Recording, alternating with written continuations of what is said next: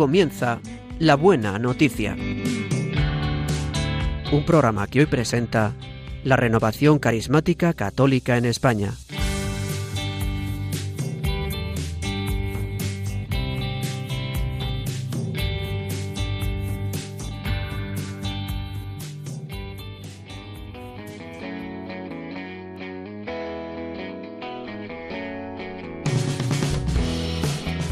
Bienvenidos a una nueva edición del programa de la Buena Noticia. Hoy sábado 18 de marzo comentaremos con ustedes la liturgia de la palabra correspondiente a este cuarto domingo del tiempo de Cuaresma. Hoy el programa va a ser conducido por la Renovación Carismática Católica en España y estaremos con ustedes Pilar Álvarez. Buenos días, Pilar. Buenos días. Ana Ruiz. Buenos días, Ana. Buenos días. En el control de sonido, Juan Manuel González. Buenos días, Juan Manuel. Buenos días. Y el que les habla, Rodrigo Martín.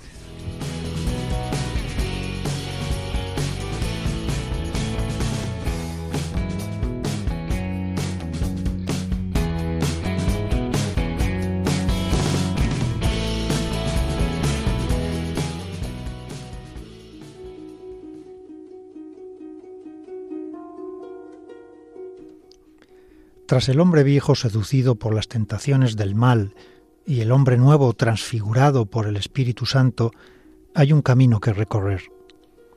El bautismo prefigura el nacimiento de ese hombre nuevo por el agua, la luz y la vida nueva que Dios nos regala a través de él. Es el itinerario bautismal que recorren estos domingos de Cuaresma con el Evangelio de Juan. El agua que sacia nuestra sed y hace brotar de nuestro interior manantiales de agua viva para los demás la luz que nos saca de las tinieblas que nos envuelven por el pecado y que nos lleva a conocernos como Dios nos conoce y a reconocer a Dios como Padre y a Cristo como Salvador y Señor. Y la resurrección a una nueva vida, la que nos lleva por la acción del Espíritu Santo a ser imitadores de nuestro Padre Celestial, siendo perfectos como Él es perfecto. La liturgia dominical nos muestra este itinerario a través del evangelista San Juan y del libro de los signos, relatados en el encuentro de Jesús con la samaritana, la curación del ciego de nacimiento y la resurrección de Lázaro. Soy luz del mundo, responde Jesús a los discípulos, que le preguntan por qué el hombre que tienen delante ha nacido ciego. En la oscuridad de la noche nadie ve, todos nacemos y permanecemos ciegos por el pecado. En el prólogo se dice que en la palabra había vida, y la vida era la luz de los hombres, vida de todo cuanto existe. Vida y luz guardan íntima relación. Llegar a la luz, dar a luz, significa nacer. La luz es principio de todo, hace existir y conocer, gozar y amar. Lo contrario a la luz son las tinieblas y la noche, la ceguera y el engaño, la tristeza y el odio, la muerte en definitiva. El texto del Evangelio comienza con un ciego que ve y termina con aquellos que dicen ver pero que en realidad permanecen ciegos. La luz verdadera que ilumina a todo hombre vino al mundo y el mundo no la reconoció. Vino a los suyos y los suyos no la acogieron, pero a los que la acogieron los hizo capaces de ser hijos de Dios. Ser hijos de Dios, vivir en la luz, es descubrir cómo todo lo que acontece en nuestra historia es para gloria de Dios. No hay mayor iluminación que ver cómo Dios actúa para nuestro bien a través de los acontecimientos, a veces dolorosos de nuestra historia, que no podemos comprender o aceptar. No hay mayor luz que descubrir que todo lo que vivimos tiene sentido, a veces oculto, pero que forma parte de nuestra existencia, que nos hace tomar conciencia de dónde venimos y a dónde vamos, mejor dicho, de quién venimos y a quién vamos. La forma de ver de Dios es muy distinta a la de los hombres, tal como nos narra la primera lectura.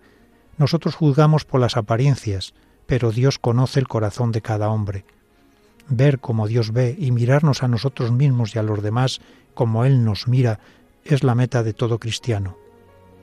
Vivir como hijos de la luz es vivir buscando lo que agrada al Señor, es llegar a ser otros Cristos, tal como nos relata la segunda lectura.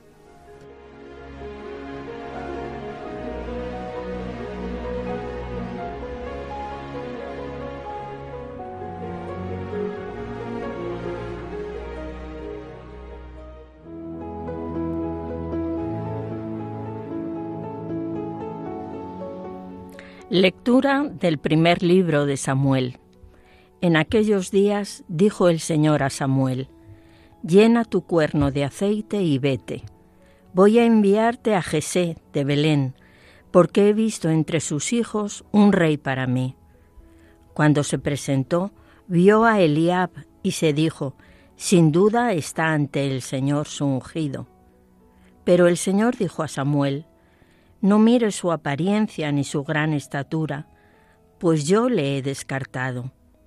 La mirada de Dios no es como la mirada del hombre, pues el hombre mira las apariencias, pero el Señor mira el corazón. Hizo pasar Jesé a sus siete hijos ante Samuel, pero Samuel dijo, A ninguno de estos ha elegido el Señor. Preguntó pues Samuel a Jesé, ¿no quedan ya más muchachos? Él respondió, Todavía falta el más pequeño, que está guardando el rebaño. Dijo entonces Samuel a Jesé, Manda que lo traigan, porque no comeremos hasta que haya venido. Mandó pues que lo trajeran. Era rubio, de bellos ojos y de hermosa presencia. Dijo el Señor, Levántate y úngelo, porque éste es. Tomó Samuel el cuerno de aceite y le ungió en medio de sus hermanos. Palabra de Dios.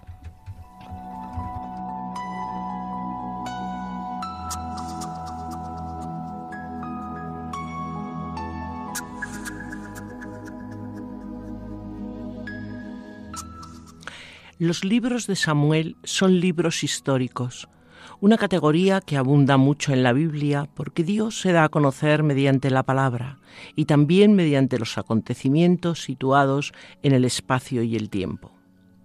Son libros que contienen elementos interesantes para el estudio de la historia antigua, pero hablan fundamentalmente de la salvación preparada y realizada por Dios a lo largo de la historia de Israel y ofrecen una reflexión religiosa sobre la historia pasada, buscando las interpretaciones y enseñanzas que se pueden extraer de ella mediante una acción particular del Espíritu Santo. Una mirada panorámica a los dos libros de Samuel, que en realidad son una sola obra, porque son una obra en dos tomos, descubre enseguida la presencia de tres nombres de la historia de Israel, Samuel, Saúl y David, y de un acontecimiento que es verdad que fue efímero, pero muy importante porque eh, significa la integración de las tribus israelitas en un cuerpo nacional gobernado por un único soberano. Los hechos se sitúan desde el punto de vista histórico desde comienzos del siglo XI a.C. hasta la primera mitad del siglo X. Comienza con el nacimiento de Samuel y concluye con los últimos tiempos de la vida de David. Con Samuel, guía espiritual de la nación, en los días oscuros de la opresión filistea, se cierra la etapa de los jueces o caudillos de Israel. Pero Samuel no solo significó el punto final de aquel periodo, porque con la unción de los dos primeros reyes, Saúl y David, dio paso a la institución de la monarquía y a la dinastía davídica. La dinastía de Saúl, el primer rey de Israel, no se consolidó porque no supo responder a la elección de la que había sido objeto. Dios lo apartó de sí y eligió para sí y para su pueblo un nuevo jefe, uno que respondía a los deseos de su corazón. David era valeroso, era decidido, tenía una clara inteligencia, combatió, consolidó el reino, pero sobre todo fue una persona amable al corazón de Dios, cercana a Él. Y tanto su reinado como su persona dejaron en Israel una huella profunda. Y se ve que porque se vio en él prefigurado al Mesías, al ungido de Dios, para hacer realidad las grandes promesas y esperanzas del pueblo. El oráculo del profeta Natán aseguró la continuidad de esta dinastía en el trono de Israel y así la historia de David adquirió un significado profético y mesiánico.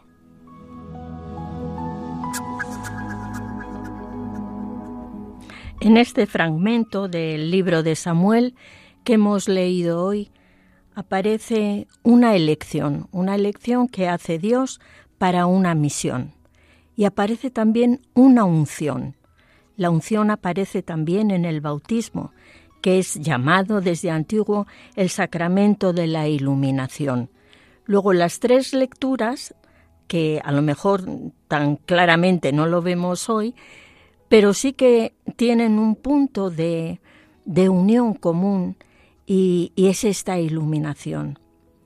Eh, cuando Samuel va a casa de Jesé para ungir a este Mesías que Dios, ah, perdón, a este rey que Dios le ha encomendado, vemos como, como Dios no mira con los ojos que nosotros miramos. Nos dice la lectura que Dios mira al corazón y no a las apariencias como hacemos nosotros. De hecho, Samuel va desechando hijo tras hijo a los a los que le estaba presentando Jesé ni por su estatura, ni por su fortaleza, ni por su edad. Dios había elegido al más pequeño, y curiosamente era pastor.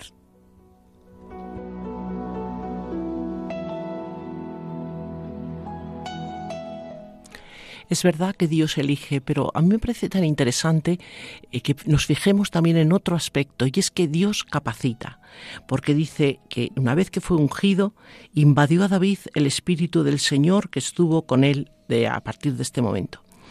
Es decir, que se hace en David muy claro, muy visible la acción del Espíritu Santo es una de estas personas que nosotros encontramos en el Antiguo Testamento al que Dios unge con un carisma, bueno, o con varios, y le prepara, aunque parezca que es eso, como decía Pilar, el último, el más pequeño, el menos importante, le prepara para una misión muy importante, para una misión muy grande, que además va a poder llevar a cabo con éxito. Y esto es importante porque, mm, bueno, lo hacía, lo hacía también el Señor, lo hacía Yahvé también con los jueces de una manera puntual. Cuando se necesitaba un líder, pues lo ungía, le daba el espíritu y para adelante, ¿no? Pero es interesante porque nosotros que gracias a Dios por el fin, por nuestro bautismo, pues hemos recibido el Espíritu Santo también. Nosotros también, el Señor nos capacita cuando nos elige. Por eso hay tantas veces que queremos mm, a lo mejor de una manera, mm, bueno, sincera, digamos, pero buscando una, una, espera, una especie de humildad así. No, no, yo no puedo, yo no estoy capacitado. Bueno, no estoy capacitado, eso es evidente, pero si el Señor me busca para esto, me quiere para esto, tenemos que confiar en Él, porque el Señor, como siempre se dice, no elige a los capacitados, sino que capacita a los que elige.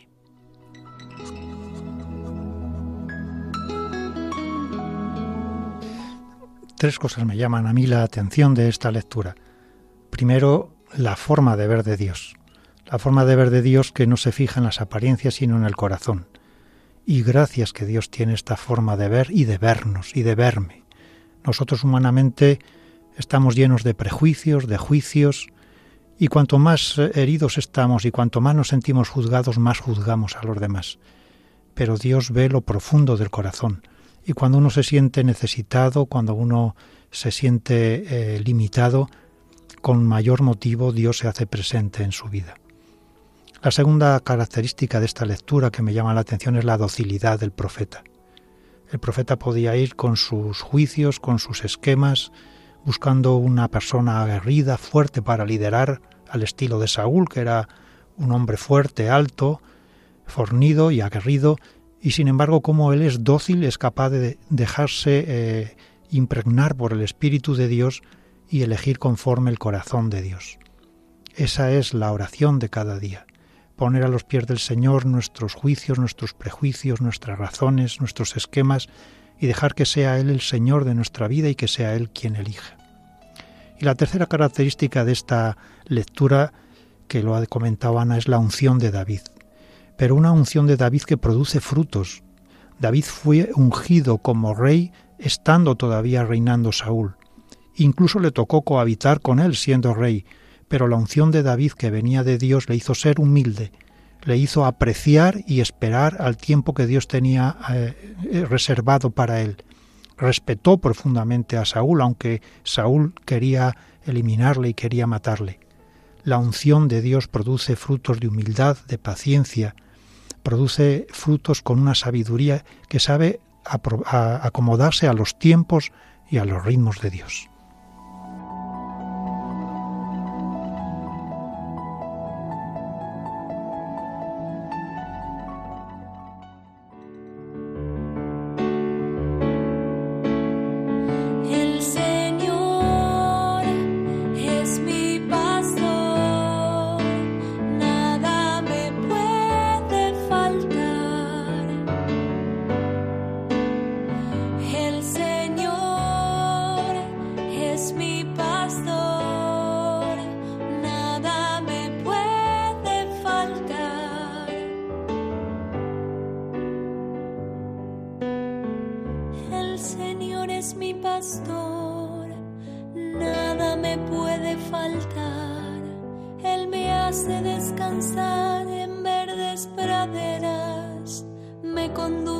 Las aguas tranquilas y repara mis fuerzas.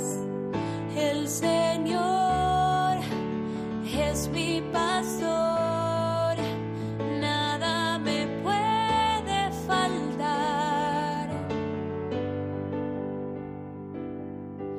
Me guía por el recto sendero, por amor de su nombre, aunque cruce por oscuras quebradas, no temeré ningún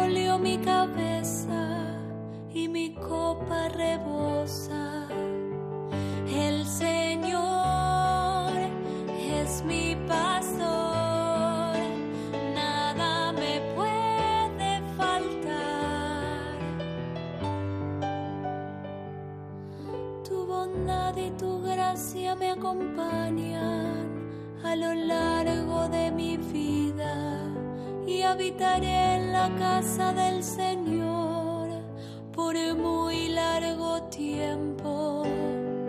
El Señor es mi pastor, nada me puede faltar.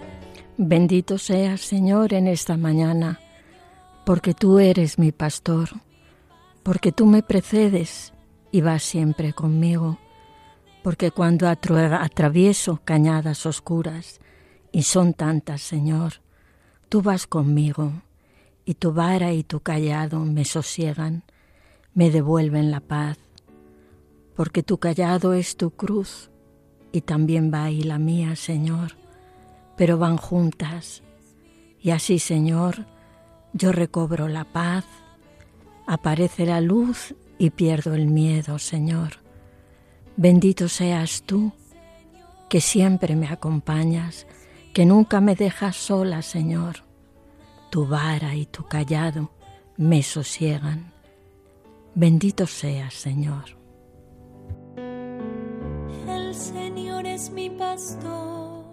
Señor, yo te alabo y te bendigo en esta mañana, porque sé que estás conmigo, Señor, porque sé que eres mi fuerza, que siempre me ayudas, porque cuando me siento rodeada de todos los peligros, de los enemigos, como dice el Salmo, pones ante, ante mí una mesa y me unges, Señor.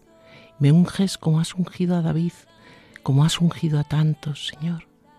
Yo siento el poder que tú nos das y me siento tranquila, siento además como es verdad, la copa rebosa, me has llenado de tantas cosas que son inmerecidas, que son tuyas, Señor. Yo te doy gracias y estoy convencida, Señor, que tu bondad, que tu misericordia van a durar todos los días de mi vida. Yo quiero, Señor, estar siempre contigo porque tú eres mi pastor. Bendito y alabado seas.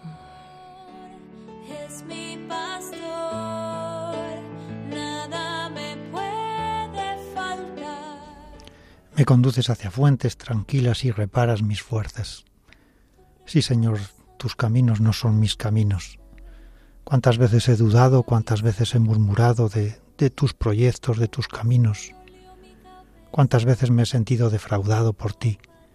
Pero te alabo y te bendigo, Señor, porque tus caminos son santos. Tu tiempo es santo. Tus planes superan con creces nuestros planes. Tú rebosas nuestra copa, Señor. Tú nos das el gozo, la paz y la felicidad. Sé tú quien nos guía a esas fuentes tranquilas, a esas praderas abundantes. Sé tú quien cuide nuestra vida, que podamos nosotros seguirte con docilidad, acogiendo lo que no podemos entender, pero siguiéndote fielmente siempre, porque tu amor, tu vara, tu callado nos sosiegan. Bendito y alabado sea, Señor.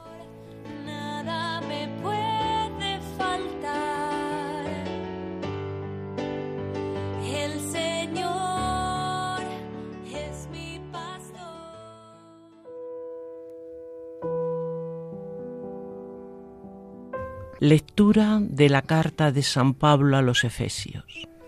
Hermanos, en otro tiempo erais tinieblas, ahora sois luz en el Señor. Caminad como hijos de la luz, todo bondad, justicia y verdad son fruto de la luz, buscando lo que agrada al Señor, sin tomar parte en las obras estériles de las tinieblas, sino más bien denunciadlas pues hasta un hasta da vergüenza mencionar las cosas que ellos hacen a escondidas. Pero la luz, denunciándolas, las pone al descubierto, y todo descubierto es luz. Pero eso dice, despierta, tú que duermes, levántate de entre los muertos, y Cristo será tu luz.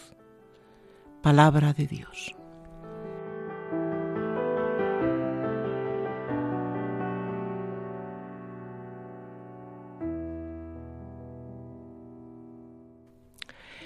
En esta carta a los Efesios no encontramos ninguna noticia o exhortación personal, ni tampoco parece responder a unos problemas o peligros concretos como vemos en el resto de las cartas de San Pablo.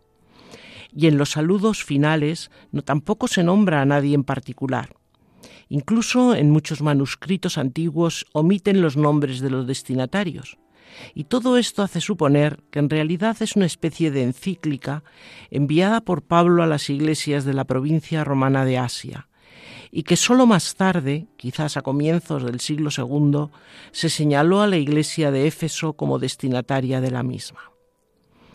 La carta es una contemplación del plan de Dios realizado en Jesucristo y en la Iglesia, con la consiguiente exhortación a llevarlo a la práctica en todos los actos de la vida porque una conducta auténticamente cristiana, nos dice hoy, es un rayo de luz que no sólo juzga las tinieblas, sino que las penetra para transformarlas. Y el discípulo de Cristo es misionero con su vida.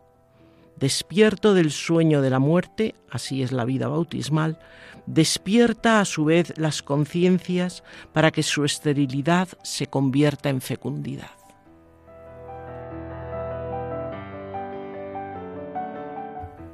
¿Cuántas veces nos quejamos de lo mal que está el mundo, de, de nuestros políticos, de las leyes, en fin, de las costumbres? Pero esto era poca cosa comparado con lo que se encontraba San Pablo en las comunidades que fundaba y, cuidaba. El vicio era, estaba a la orden del día y ni tan siquiera se hacía de una manera solapada. De todas maneras, eh, ellos, los cristianos de estas comunidades y nosotros estamos llamados a lo mismo, a ser luz. Nosotros que hemos sido iluminados por la luz de Cristo, por la luz del bautismo. Es nuestra misión ser luz para los demás. E inevitablemente esta luz denuncia las obras de los demás, de los que viven en tinieblas, de los que viven en la oscuridad y en el desamor.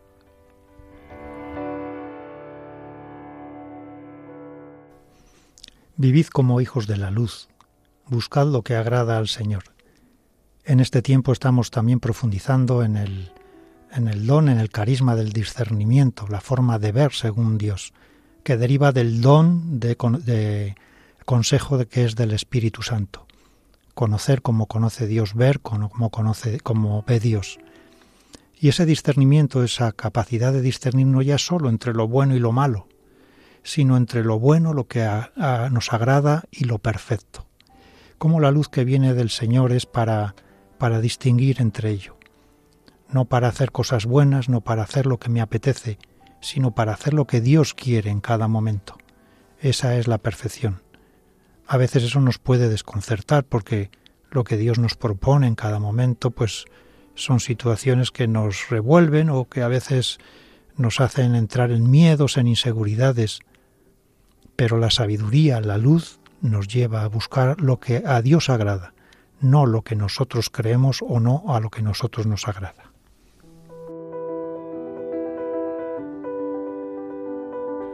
Dice también San Pablo que denunciemos las obras de las tinieblas, es decir, que no solo basta con ser luz, con apartarse de las malas obras, que como decía eh, Rodrigo es fundamental, sino que además nuestra conducta promotora de luz ha de ser de tal calibre que ponga, digamos, en, luz, que, que ilumine esas tinieblas que rodean y debemos condenarlas, porque según dice San Pablo además dice que da hasta vergüenza mencionarlas, ¿no?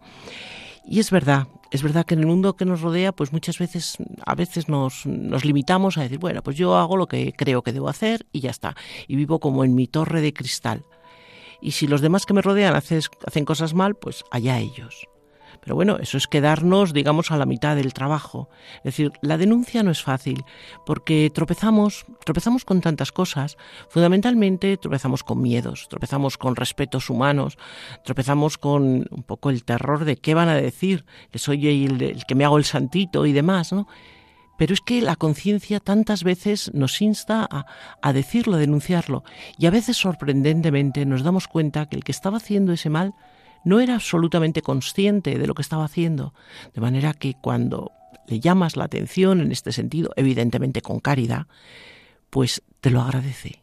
Y entonces cuando te das cuenta lo sabias que son las palabras que encontramos siempre en, en la palabra de Dios, en la Biblia, y, y que pocas veces nos las creemos en el 100%.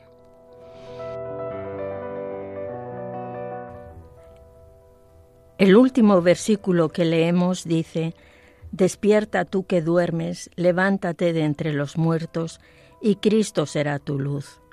Y es que a veces el enemigo, que es el mundo, el demonio y la carne, nos tiene tan acobardados, nos tiene anestesiados, dormidos. Aquí el Señor, por medio de San Pablo, nos invita a levantarnos de esa postración, a ponernos de pie, a ponernos de pie para que Cristo sea nuestra luz. Recuerdo el cantar de los cantares cuando dice, levántate, amada mía, y vente. El cristiano es alguien que está llamado siempre a ponerse una y otra vez de pie, a empezar de nuevo con la ayuda misericordiosa de Dios.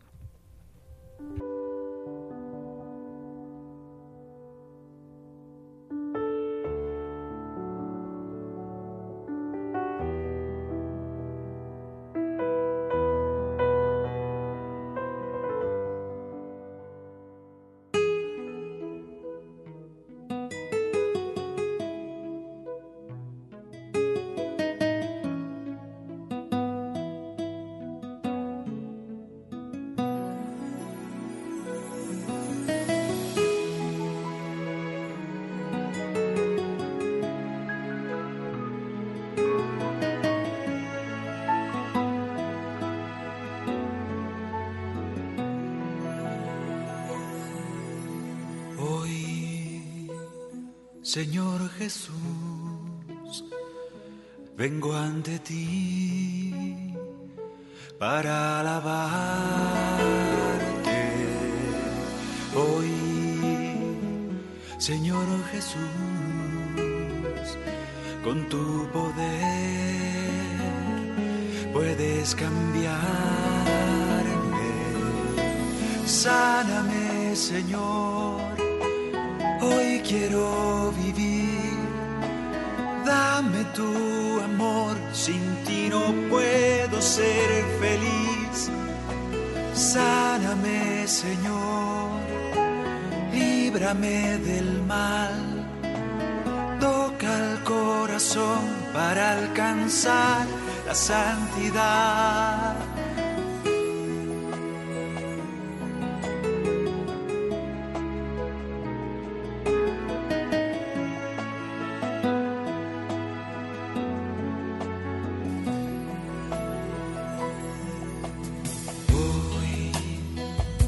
Señor Jesús,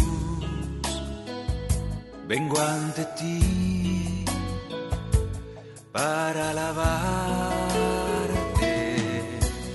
Hoy, Señor Jesús, con tu poder puedes cambiarme.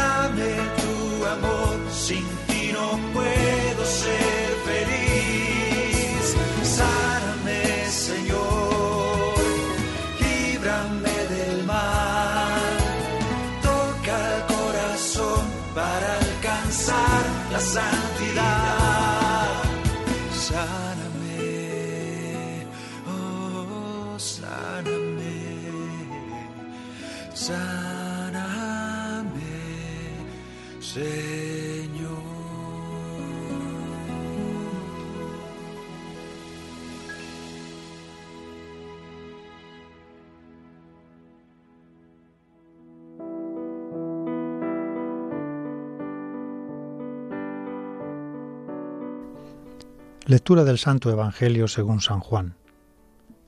En aquel tiempo al pasar vio Jesús a un hombre ciego de nacimiento, y sus discípulos le preguntaron, Maestro, ¿quién pecó, este o sus padres, para que naciera ciego? Jesús contestó, Ni este pecó ni sus padres, sino para que se manifiesten en él las obras de Dios. Mientras es de día tengo que hacer las obras del que me ha enviado. Viene la noche y nadie podrá hacerlas. Mientras estoy en el mundo soy la luz del mundo. Dicho esto, escupió en la tierra, hizo barro con la saliva, se lo untó en los ojos al ciego y le dijo, Ve a lavarte a la piscina de Siloé, que significa enviado. Él fue, se lavó y volvió con vista. Y los vecinos y los que antes solían verlo pedir limosna preguntaban, ¿No es ese el que se sentaba a pedir? Unos decían, Él mismo. Otros decían, No es Él, pero se le parece. Él respondía, Soy yo. Y le preguntaban, ¿Y cómo se te han abierto los ojos? Él contestó, Ese hombre que se llama Jesús hizo barro, me lo untó en los ojos y me dijo que fuese a Siloé y que me lavase. Entonces fui, me lavé y empecé a ver. Le preguntaron, ¿Dónde está él? Contestó, No lo sé. Llevaron ante los fariseos al que había sido ciego. Era sábado el día que Jesús hizo barro y le abrió los ojos. También los fariseos le preguntaban cómo había adquirido la vista. Él les contestó, Me puso barro en los ojos, me lavé y veo. Algunos de los fariseos comentaban, Ese hombre no viene de Dios porque no guarda el sábado. Otros replicaban, ¿Cómo puede un pecador hacer semejantes signos? Y estaban divididos, y volvieron a preguntarle al ciego, ¿Y tú qué dices del que te ha abierto los ojos?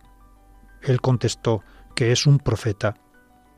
Pero los judíos no se creyeron que aquel había sido ciego y que había comenzado a ver hasta que llamaron a sus padres y le preguntaron, ¿Es este vuestro hijo de quien decís vosotros que nació ciego?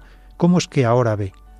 Sus padres contestaron, Sabemos que este es nuestro hijo y que nació ciego, pero cómo ve ahora no lo sabemos, y quién le ha abierto los ojos nosotros tampoco lo sabemos. Preguntáselo a él que es mayor y puede explicarse. Sus padres respondieron así porque tenían miedo a los judíos, porque los judíos ya habían acordado excluir de la sinagoga a quien reconociera a Jesús por Mesías. Por eso sus padres dijeron, ya es mayor, pregúntaselo a él. Llamaron por segunda vez al hombre que había sido ciego y le dijeron, Da gloria a Dios, nosotros sabemos que ese hombre es un pecador. Contestó él, Si es un pecador no lo sé, solo sé que yo era ciego y ahora veo. Le preguntaron de nuevo, ¿qué te hizo? ¿Cómo te abrió los ojos? Les contestó, Os lo he dicho ya y no me habéis hecho caso. ¿Para qué queréis oírlo otra vez? ¿También vosotros queréis haceros discípulos suyos? Ellos lo llenaron de improperios y le dijeron, Discípulo de ese lo serás tú. Nosotros somos discípulos de Moisés. Nosotros sabemos que a Moisés le habló Dios. Pero ese no sabemos de dónde viene. Replicó él, pues eso es lo raro, que vosotros no sabéis de dónde viene y sin embargo me ha abierto los ojos. Sabemos que Dios no escucha a los pecadores, sino al que es piadoso y hace su voluntad. Jamás se oyó decir que nadie le abriera los ojos a un ciego de nacimiento.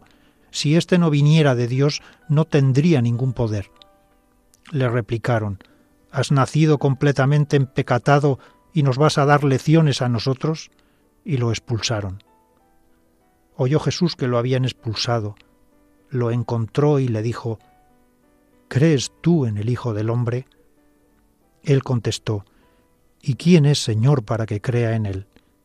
Jesús le dijo, Lo estás viendo, el que te está hablando, ese es. Él dijo, Creo, Señor, y se postró ante él.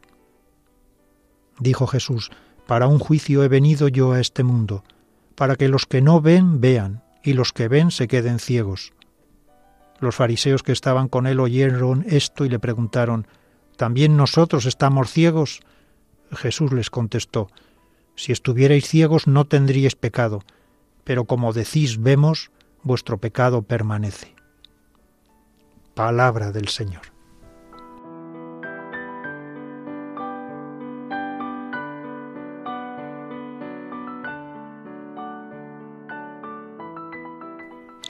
En el Evangelio de San Juan, tras el prólogo inicial encontramos dos partes.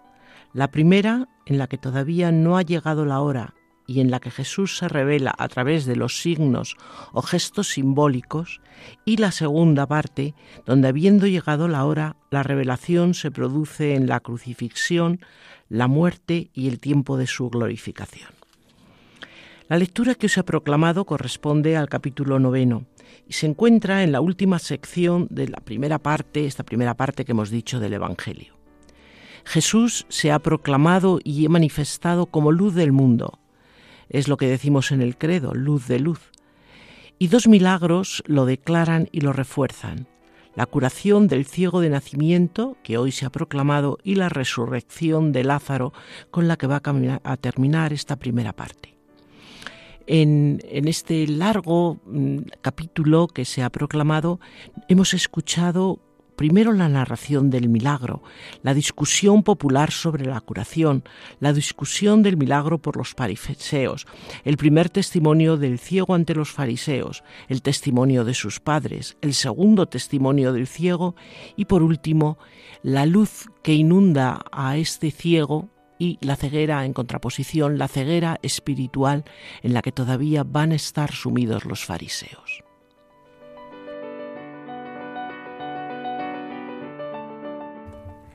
Vemos al principio del Evangelio cómo Jesús al pasar vio a un ciego. Vio a un ciego y se acercó a él. Y da, da pábulo a, a que sus discípulos le hagan una pregunta que, que es muy importante también para nosotros.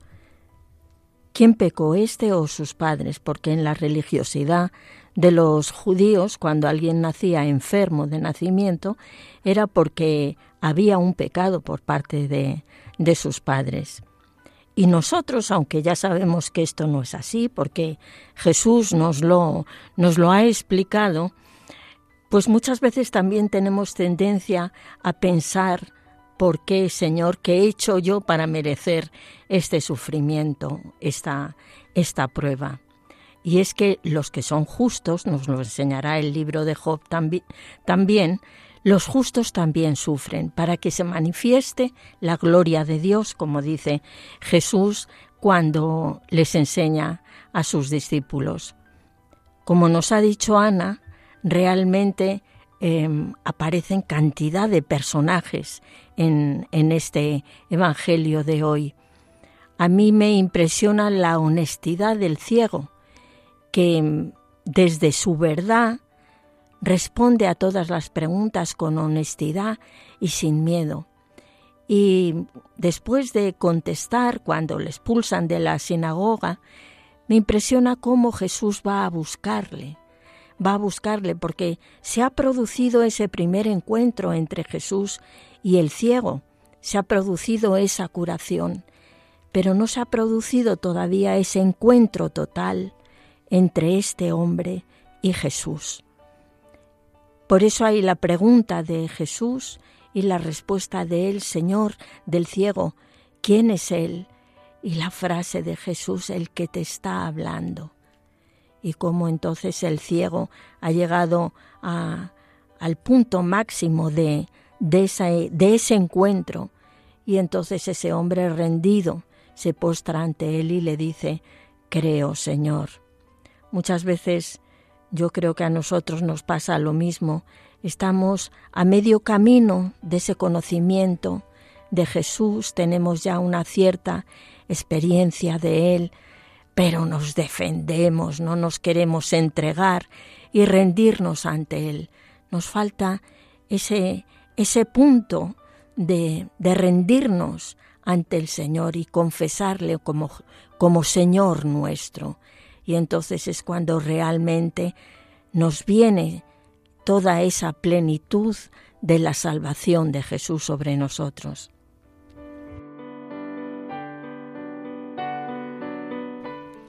Es muy bonito en el Evangelio cuando nosotros lo, miramos con despacio para, para enterarnos bien de él, las acciones que hace Jesús, porque son acciones que están todas cargadas de simbolismo.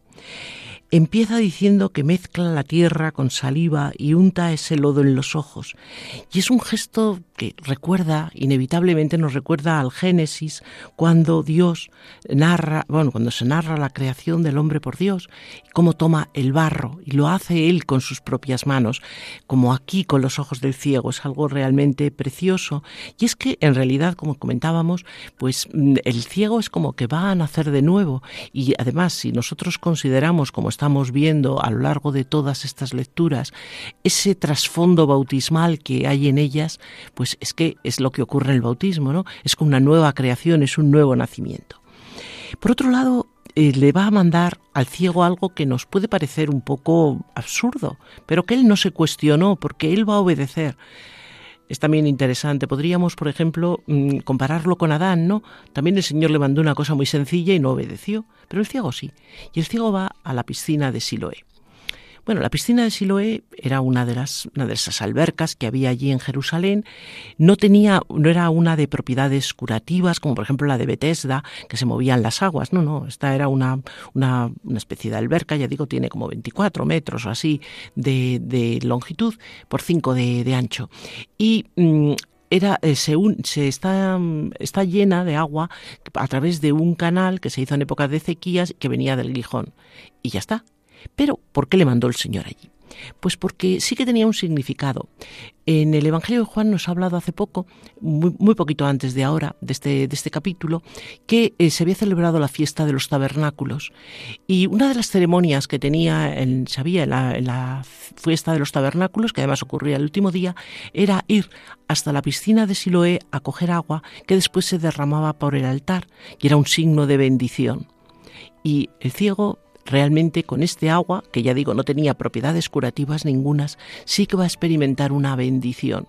Una bendición que no solamente va a ser física, que ya lo es mucho, porque dejar de ser ciego es realmente un milagro maravilloso, sino sobre todo un, un milagro espiritual, porque a él se le van a abrir también los ojos del corazón y va a ver a Jesús. Y por último, bueno, hay una, una última circunstancia que también me parece muy interesante. Y lo hizo en sábado. Claro, esto será, digamos, como la excusa ¿no? que encontrarán los fariseos para todas las disputas también que van a tener. Pero en realidad es tan importante porque es el señalarnos una vez más que Él es el Señor del sábado y que Él eh, está por encima de todas estas disquisiciones que muchas veces han establecido los humanos. Me llama la atención que dice Jesús escupió e hizo barro. No es la primera vez que leemos en el Evangelio que Jesús escupe. Acordaos del, del Evangelio del sordo, del Efetá, cuando Jesús eh, toca el dedo en su saliva y se lo introduce en el oído del sordo. Bien, la saliva que está en la boca y, y que es de donde sale la palabra, la palabra que pocas veces o pocas veces, desgraciadamente, nos paramos a pensar en el poder curativo de la palabra de Dios, del orar con la palabra, tantas veces que está nuestro corazón enfermo, nuestra alma cansada, y por qué nos recurrimos con mayor frecuencia a, a la oración con la palabra. Creamos realmente en el poder curativo de la palabra.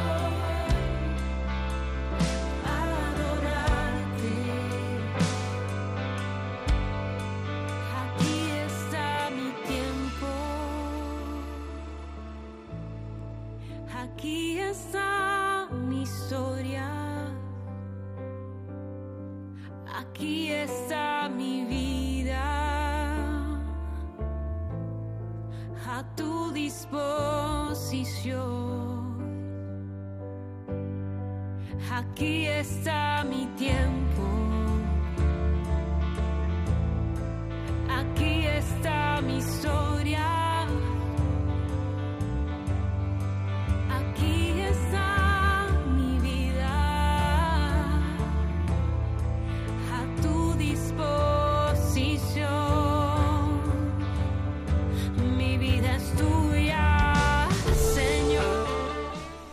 Estamos en Radio María en el programa de la Buena Noticia que se emite todos los sábados de doce y media a una y media de la mañana, una hora menos en Canarias, hoy conducido por la Renovación Carismática Católica en España. Les invitamos a participar en el programa con sus aportaciones y comentarios sobre las lecturas de este domingo, escribiéndonos a la dirección de correo electrónico la buena noticia 1, 1 en número, arroba radiomaria.es. La buena noticia 1, 1 en número, arroba radiomaria.es.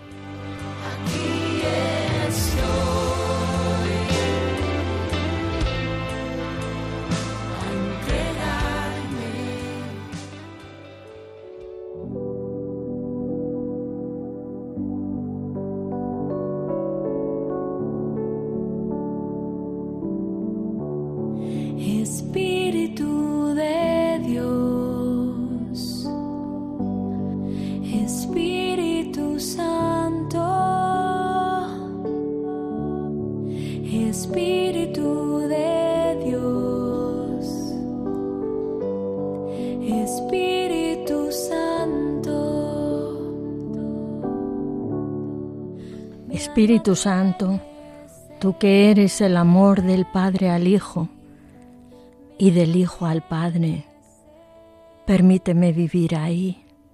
Sumérgeme en ese amor que me transforme, que me ayude a vivir en la Trinidad. Bendito seas, Señor.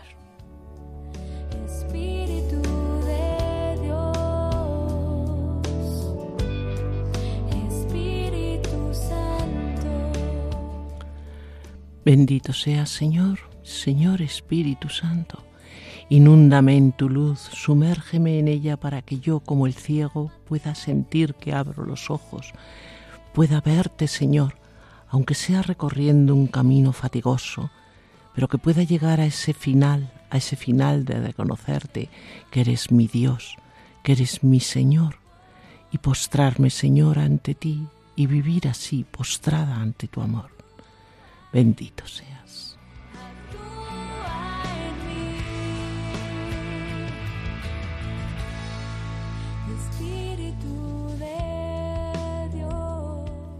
Sí, Espíritu Santo, tú que eres la luz verdadera que alumbra a todo hombre. Tú que eres quien va conformando nuestra voluntad a la voluntad del Padre, nuestro corazón al corazón misericordioso de Cristo. Tu Espíritu Santo que nos das la capacidad y la gracia de poder acoger nuestra historia tal y como es, de, de poder dejar de preguntarnos por qué, por qué, sino para qué de poder ver la gloria de Dios en todo lo que nos ha acontecido y lo que nos ha vivido. Te doy gracias Espíritu Santo porque es tu luz, es tu presencia, la que transforma nuestras vidas y nuestros corazones, la que los alienta, la que los inquieta, la que nos ayuda a ser fuentes, fuerte ante las adversidades, ante los rechazos, ante los cuestionamientos de los demás. Sé tú, Espíritu Santo, quien haga tu obra en nosotros, quien vaya curando todavía nuestras cegueras que nos impiden ver al Dios como Padre plenamente, a vivir confiados en Él, a vivir abandonados en Él. Todas esas cegueras que nos aletargan y que nos impiden vivir con celo el reino de Dios, con pasión de llevarlo a los demás. Ven Espíritu Santo, haz tu obra en mí, en todos nosotros. Sana, cura, libera. Haznos criaturas nuevas para gloria del Padre, para gloria del Hijo, para tu gloria.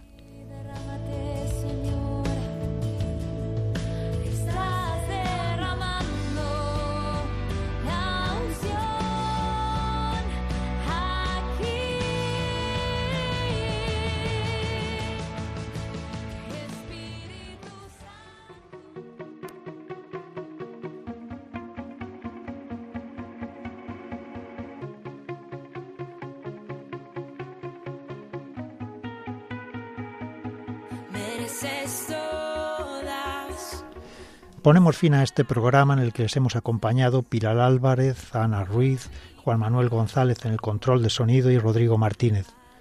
Jesús al pasar vio a un hombre ciego. Es Jesús quien nos ve, no es el hombre el que ve a Dios, sino Dios el que ve al hombre.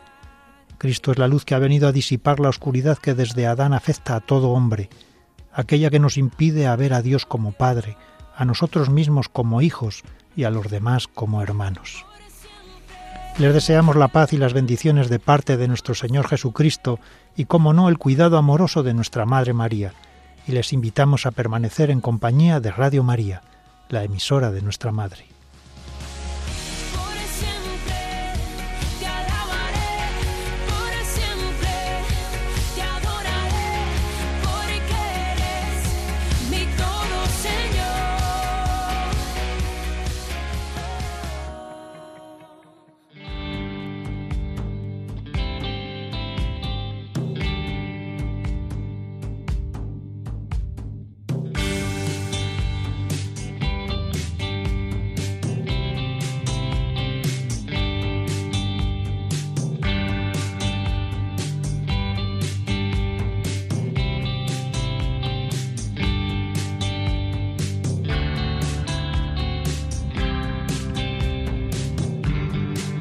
Termina La Buena Noticia. Un programa que hoy ha presentado la Renovación Carismática Católica en España.